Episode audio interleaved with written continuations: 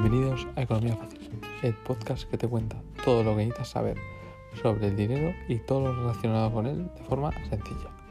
Temas como el ahorro, la inversión, la economía y mucho más.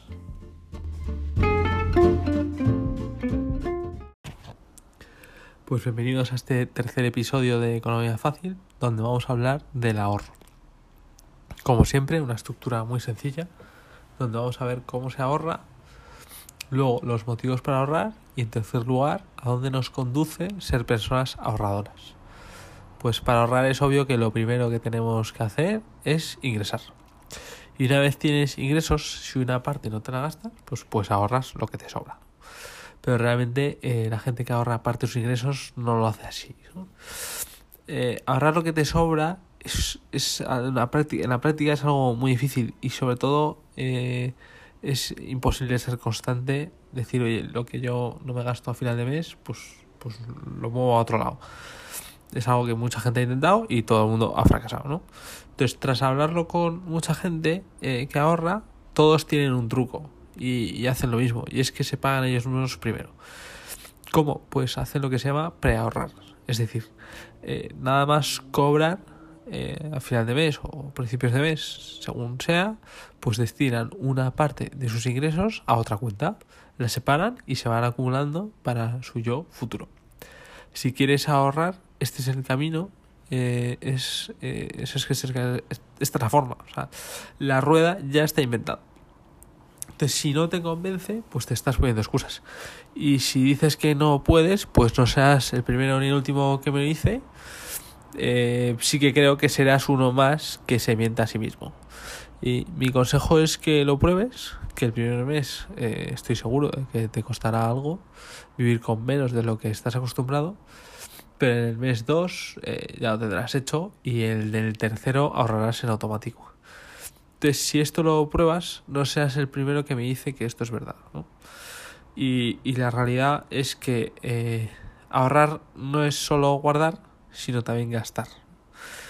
Entonces, eh, cuando te veas con menos dinero, pues agudizarás el ingenio. Entonces, eh, una vez visto cómo se ahorra, pues vamos a ver el punto 2, que es la forma. O sea, una buena pregunta es, eh, por, o sea, una visto la forma, pues vamos a ver por qué. O sea, por qué ahorrar, ¿no? Porque en general somos una sociedad pues muy consumista el ahorro da pereza, porque es sustituir un gasto hoy y guardarlo para tu yo futuro. Y eso en general no nos mola nada. Eh, lo que nos mola es tener las cosas hoy, ya, ahora. Y te voy a decir que ahorrar es bueno para ti hoy, ahora y ya por dos razones. Veamos. Entonces, eh, la primera, ¿por qué? Eh, porque ganas tranquilidad. Por ejemplo, si, si se te rompe el coche tienes, un, tienes que repararlo. Si se te rompe la nevera, pues necesitas una nueva. Si tienes un accidente casero y tienes que arreglar algo o por una crisis te has quedado sin trabajo. Al final la vida tiene muchas curvas y tener un colchón de ahorro nos genera eh, más tranquilidad en tu día a día, todo el rato, o sea, y desde ya, desde ahora, ¿no? Entonces, eh, la tranquilidad de todos los días de tu vida, ¿cuánto vale? Eh, si, si no tienes suficiente con este primer punto, pues tengo más. Entonces la segunda razón es que porque ganas libertad. Si tienes ahorros suficientes que cubran años de gasto, te planteas si te dedicas a, algo que realmente te llena. Eh, si dedicas tiempo a cosas que te gustan de verdad. Entonces de tal manera que estás comprando tiempo. ¿no?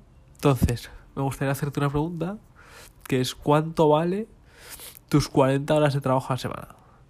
Eh, ¿Cuánto valen que esas horas sean algo que te motive? Bueno, pues si después de estos dos puntos eh, no te parecen razones suficientes para ahorrar, pues nada, por favor déjame tus comentarios para ver si logro entenderte. Y, y nada, pues sigo con el ahorro vamos a ver un tip más, que es que eh, algo que además de ganar tranquilidad y libertad, pues eh, hay que hacer, hay que ponerse metas que sean más visibles, que hagan la motivación más fácil, ¿no? Entonces, eh, pues las más típicas pues son pues un coche, un viaje, una casa. Entonces, son, son buenos objetivos. Y leyendo a los ahorradores en Internet cuál es su objetivo más común, llegamos a uno que, que se habla mucho, que es muy popular, que es la libertad financiera. Esto es eh, vivir de tus ahorros y por tanto no tener necesidad de trabajar. Entonces este concepto de libertad financiera eh, será bueno hacer un podcast en el futuro sobre ello. Y nada, eh, terminando con el, con el podcast, pues con vamos al tercer punto del ahorro, que es a dónde nos lleva el ahorro. Y es que cuando ahorras te conviertes automáticamente en inversor. Ahora que tienes un dinero que no te vas a gastar, tienes que pensar qué hacer con él de cara al futuro. Entonces, te conviertes en inversor. Entonces, esto es lo que vamos a desarrollar en los siguientes episodios.